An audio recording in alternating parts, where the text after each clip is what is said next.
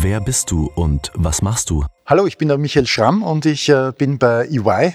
Äh, dort leite ich das Blockchain-Kompetenzzentrum für Deutschland, Österreich, Schweiz und das Thema Innovation Management in Österreich. Was genau ist eine Blockchain? Blockchain ist für mich ein Notar, ist ein technischer Notar. So wie ich zum Not wenn irgendwas Wichtiges passiert, irgendeine Transaktion, ich kaufe ein Grundstück, ich gründe eine Firma, was auch immer, gehe ich zum Notar. Das ist jemand, dem man vertraut, und der dafür sorgt, wenn eine Unterschrift, beglaubigte Unterschriften, schaut sich die an, bestätigt, dass eine Transaktion von diesem und jenen, zwischen diesen und jenen Personen stattgefunden hat. Blockchain ist die technologische Version eines Notars.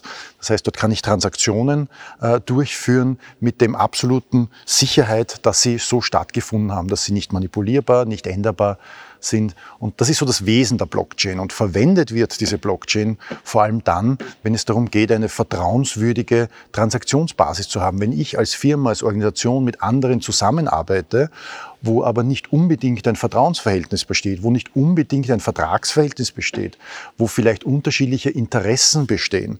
Und um da in so, einem, in so einer Beziehung, und diese Beziehung gibt es heute in jedem Ökosystem für jede Firma, hier ein bisschen Ordnung, Struktur und Vertrauen reinzubringen und auch Automatisierbarkeit von Transaktionen, dafür ist die Blockchain besonders geeignet. Hast du in einer WG gewohnt? Ich habe einmal in einer WG gewohnt, ja. Äh, mit anderen Leuten zusammenwohnen ist natürlich äh, eine spannende Geschichte. Ja. Mit anderen Leuten zusammenwohnen bedeutet, äh, sich die Dusche zu teilen. Ja. Wer duscht zuerst, war, war immer so unsere Frage. Und äh, mit jemandem zusammenleben ist nicht nur schwierig, auch jemanden zu finden, mit dem es funktioniert. Das ist schwierig. Und diesen Prozess zu unterstützen, äh, jemanden zu finden, ist etwas, wo viele sagen, wow, da brauche ich Hilfe. Und wenn man sich anschaut in gewissen Städten, gerade in Deutschland, München, aber auch Paris, London, dort wo äh, Berlin, wo in so Städten, wo WGs wirklich Mangelware sind, in Österreich geht's gerade noch ein bisschen, ähm, äh, gibt's Schlangen von Menschen, die sich anstellen, wenn es eine WG-Besichtigung gibt. Und da innerhalb von wenigen Minuten rauszufinden, ja, das ist der, mit dem ich meine Dusche teilen will, mit dem ich meine Intimsphäre teilen möchte, ja, ist natürlich sau schwer. Und äh, was wir damals gemacht haben, war ein, einen kleinen Algorithmus zu entwickeln, so wir, wir haben es genannt das Parship für Wohngemeinschaften. Äh, wer, wer passt denn wirklich dazu? Und das Ganze nicht jetzt hoch wissenschaftlich, psychologisch, weil jetzt will nicht jeder tausend Fragen eingeben und beantworten, sondern in einer Art, wie es der Dr. Duck, das war so ein bisschen das Maskottchen, was erklärt hat, äh, nach, nach gewissen wenigen Fragen dann erklärt hat, naja, diese oder jene Person passt besser und das ist der Grund und auf das aufpassen. Allein als Vorfiltermethode als Methode, um nicht mehr 500 interviewen zu müssen, sondern sich gleich mal die zehn Besten herauszusuchen und wo die Wahrscheinlichkeit einfach am größten ist, dass sie passen. Wie war es für dich zu gründen? Also selbst so ein Startup zu gründen ist natürlich eine spannende Sache, äh, die so einer typischen Wellenlinie äh, folgt. Am Anfang denkt man sich, wow, ja, das mache ich, das ist cool, das kann jetzt nicht so schwer sein, das Problem ist da, die Lösung ist da, ja, das kann nicht so schwer sein, vor allem ich habe das auch nicht als ganz Junger gemacht, der, äh, sondern ich habe das schon nach 20 Jahren Berufserfahrung gemacht.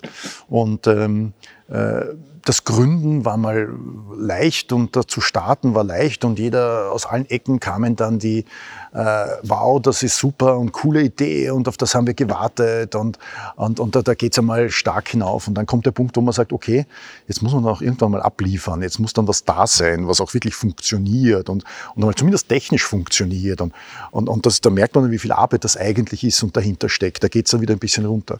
Dann kommt die Phase, wo man dann so dieses Produkt endlich mal fertig hat und dann ist man wieder voll stolz. Dann geht es hinauf und man ist so stolz und sagt, wow, äh, und guck, man zeigt das überall her. Und das war die Zeit, wo wir dann äh, Awards gewonnen haben und Startup Live äh, habe ich gewonnen und äh, Forbes Austria hat, uns Top 5 Startups 2016 geratet. Und, und, und Go Silicon Valley Programm gewonnen von der Wirtschaftskammer und eine Förderung von der Vienna Business Agency. Und da war so, scheinbare, also nicht scheinbare, es war Bestätigung. Ja, es war Bestätigung, wow, wir sind super, wir sind die Besten, wir sind die Tollsten und waren dann wieder da oben. Und dann kommt es halt wieder so runter, wo es heißt, naja, jetzt sollten wir mal einen Euro verdienen auch. Ja? Und, und dann ist ein bisschen die Ernüchterung, äh, wie sind jetzt die Zahlen, wie viele nutzen das jetzt, äh, wer zahlt dafür, zahlt schon wer dafür, welche Leistungen können wir denn überhaupt einbauen, müssen wir es jetzt gratis machen, damit es überhaupt wer? Und dann geht es wieder runter. Und so geht es dann rauf und runter. Äh, und, und das ist halt das, das einerseits spannende, aber auch andererseits schwierige. Und da braucht man langen Atem, um sowas auszuhalten. Ja. Was würdest du heute anders machen? Was würde ich anders machen? Vermutlich einiges. Ja. Äh, ich würde mal so diese Startup-Ideen in zwei Kategorien einteilen.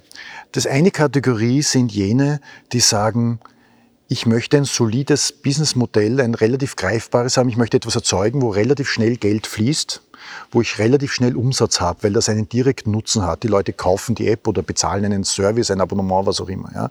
Es gibt eine andere Kategorie, die sagen, ich mache eine Gratisgeschichte und meine Währung ist Anzahl Nutzer und ich schaffe die so zu skalieren und schaffe, dass da Millionen von Nutzer drauf sind. Niemand hat je was gezahlt und das ist meine Währung. Da muss ich mich einmal einkategorieren, was ist denn in meiner Situation für meine Idee überhaupt realistisch? Weil in einer Seite brauche ich ein solides äh, Umsatzmodell, ein klares, was relativ bald zum Fließen beginnt und im anderen Fall brauche ich Investoren, äh, die das lange, lange, viele Jahre tragen, ohne dass irgendein Profit gemacht wird. Also ich muss mal überlegen, welche diese Schienen gehe ich und das da ein Hybridmodell zu machen, ist schwierig. Ja. Ich war am Anfang auch bin ich hin und her geswitcht, habe gesagt, ja eher das, eher das und eigentlich könnte ich und wollte ich und ähm, da war ich sehr unklar in meiner Strategie. Was ich heute anders machen wür wär, würde, ähm, wäre schneller darauf zu achten, dass es einen klaren Business äh, Case gibt, dass es einen klaren Revenue Stream gibt und äh, nicht zu sehr in einer Fantasie schwelgen, nicht zu sehr sich beeindrucken lassen von irgendwelchen Zeitungsartikeln und Möglichkeiten, was denn alles möglich wäre, sondern so einen Hardcore Grundcase zu haben, der relativ schnell flutscht. Und wenn der nicht flutscht, dann pivotieren, dann ändern, dann anpassen, dann nochmal überlegen, dann nochmal validieren und schnell ausprobieren und schnell ändern. Und nicht jahrelang dahin sumpern und hoffen, dass dann irgendetwas passiert. Ja? Hope is not a strategy, heißt so schön. Wir machen bei EY sogar recht viel mit Startups, äh, wobei wir vor allem äh, bisschen schon reifere Startups unterstützen. So, wir nennen sie Scale-Ups. Wir haben jetzt im Juni haben wir einen großen Event, einen zweitägigen, wo wir Scale-Ups dabei unterstützen, einerseits ein bisschen ein Maturity Assessment zu haben. Also Scale-Ups sind jetzt Startups, die schon eine allererste Finanzierung haben oder die schon einen ersten Umsatzstream haben. Sind es nicht die ganz early, die nur eine Idee haben. Und äh, wir helfen denen mit, mit unseren Experten aus oh, Steuer und Recht und Organisation und Skalierbarkeit und Innovation Management, helfen wir denen zu assessen, wo haben die denn noch die meisten Entwicklungspotenziale und können dann in so einem Art Wettbewerb teilnehmen, ein zweitägiges Assessment. Da gibt es natürlich auch einen Pitch-Bewerb und äh, die werden dann belohnt und die Gewinner bekommen dann sogenannte Credits mit EY geschrieben, ja, die sie dann gegen, äh, gegen Dienstleistungen einlösen können, wo wir ihnen dann helfen mit Consulting, mit, mit was auch immer, wo auch immer wir analysiert haben, äh, dass sie hier noch besser werden können und wo wir ihnen helfen können. Also das ist das, wo wir uns sehr, sehr engagieren, äh, weil wir einerseits aus diesem unterschiedlichen Spektrum, diesen Blumenstrauß an Leistungen äh, für, für, für solche Scale-Ups einiges zu bieten haben und weil es auch für uns hilfreich ist und weil auch wir das sehr viel lernen. Ja. Wir beraten ja auch große Firmen, große Corporates dabei, wie gehen sie mit Innovation um, wie gehen sie mit der Startup-Szene um.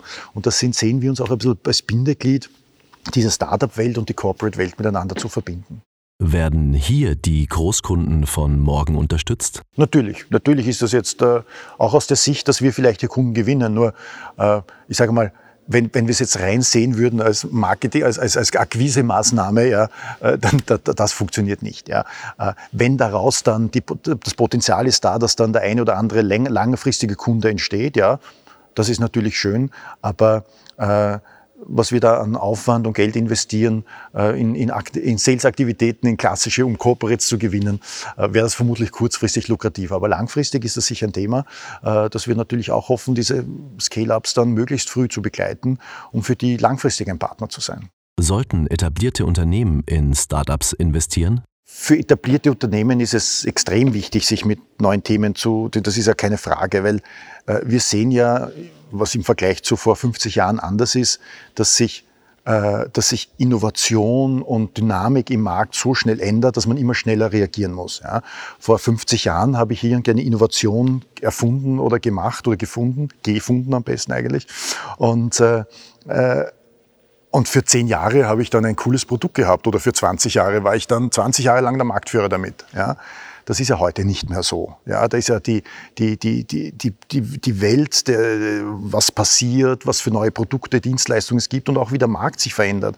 Das, die Intervalle werden immer kürzer und deswegen muss man immer schneller neue Dinge rausbringen. Man muss Innovation industrialisieren. Ja, das muss eine Maschine werden, ja, äh, Innovation in, jeden, in jeder Firma. Und auf der anderen Seite gibt es aber den Trend, dass sich Corporates ja immer mehr versuchen, auf ihre Kernkompetenz zu fokussieren und alles das, was neu ist, versuchen sie ja auszulagern. Ja? Und das ist ein Trend, der sich teilweise ein bisschen widerspricht. Ja?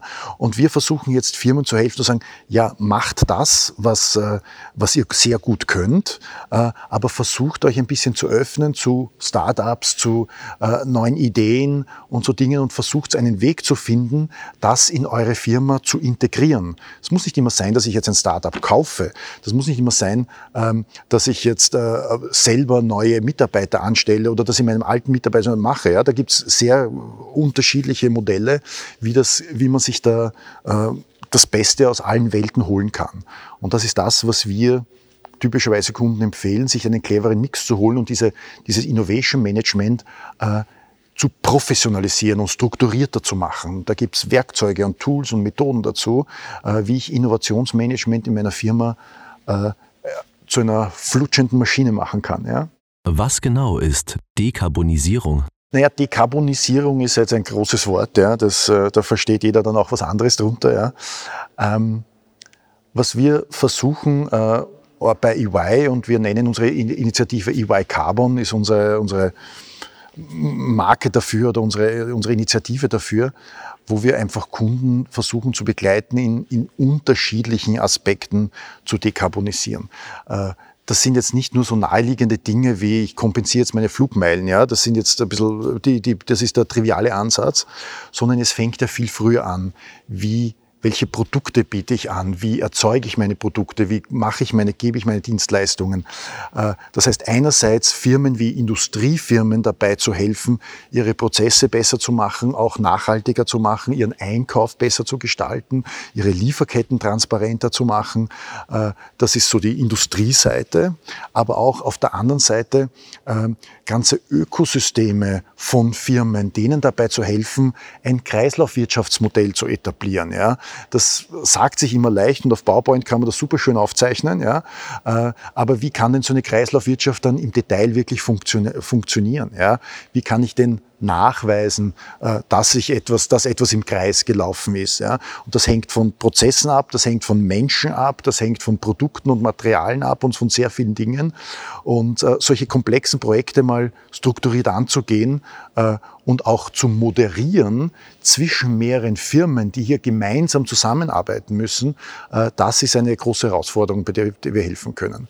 Weil oft sind solche Dekarbonisierungsprojekte nicht Projekte, die in einer Firma stattfinden, die jetzt sagt, so, ich mache jetzt dieses Projekt, ich investiere ein bisschen, auf einmal sind wir dekarbonisiert, sondern diese Firma, die von A bis Z alles produziert, vom Rohmaterial bis zum fertigen Produkt und das auch selber in den Supermarkt liefert, die gibt's ja nicht mehr. Alle Firmen arbeiten in einem Ökosystem, haben viele Partner, Lieferanten, komplizierte Ketten und Abhängigkeiten.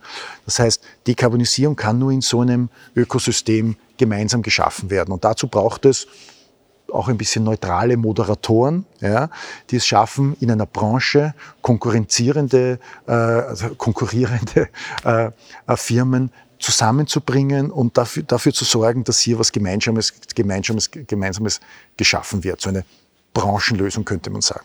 Wie passen die Themen Dekarbonisierung und Blockchain zusammen? Ja, Blockchain hat den, äh, den Touch, äh, nicht äh, umweltfreundlich zu sein. Das äh, ist aber etwas, was sich ändern wird ja? oder sich jetzt schon ändert. Äh, das liegt an den Algorithmen, die Blockchain verwenden, um eben diese Sicherheit herzustellen. Und dieses ursprüngliche Proof-of-Work-Algorithmus, der dafür sorgt, äh, dass Sicherheit in der Blockchain stattfindet, der in Bitcoins und heute noch in Ethereum, das sind die zwei größten Blockchains, äh, implementiert ist, äh, der wird abgelöst. Ja, ich glaube nicht, dass die Bitcoin das je ändern wird, aber Ethereum seit Jahren testen die jetzt Proof of Stake und es gibt jetzt viele neue Blockchains, die schon auf Proof of Stake äh, Algorithmen sind. Und äh, nachdem wir sehen, dass sich hier sehr viel tut im Markt, neue Blockchains kommen, alte sind wieder weg und weiter, äh, sieht man, dass sich das stark ändern wird. Ja, heute ist dieser Proof of Work Algorithmus noch nicht ideal, was, was Umweltverträge, weil es halt einen, einen unnötigen Stromverbrauch hat, unnötig im Sinne von, hier wird Rechenzeit verbrannt, aber ist nicht unnötig natürlich, sondern es wird gemacht, um eine Security zu, herzustellen aufgrund eines Konzeptes. Aber die neuen Konzepte werden in den nächsten Jahren diese Blockchain dominieren und abgesehen von Bitcoin, dort glaube ich persönlich nicht, dass es passiert, äh, aber in vielen anderen Blockchains, die speziell im Enterprise-Umfeld nämlich auch verwendet werden, ähm, und nicht nur für Cryptocurrencies, und das ist das, wo ich mich auch sehr viel beschäftige, äh, dort sehen wir schon, schon, dass das sich sehr viel bewegt. Und ich gehe davon aus, dass in drei bis fünf Jahren die wesentlichen Enterprise-Blockchains und von so Enterprise-Use-Cases genutzten Blockchains auf Proof of Stake oder vielleicht sogar anderen Algorithmen basieren, äh, die nicht dieses Problem haben, dass unnötig Strom verbraucht wird.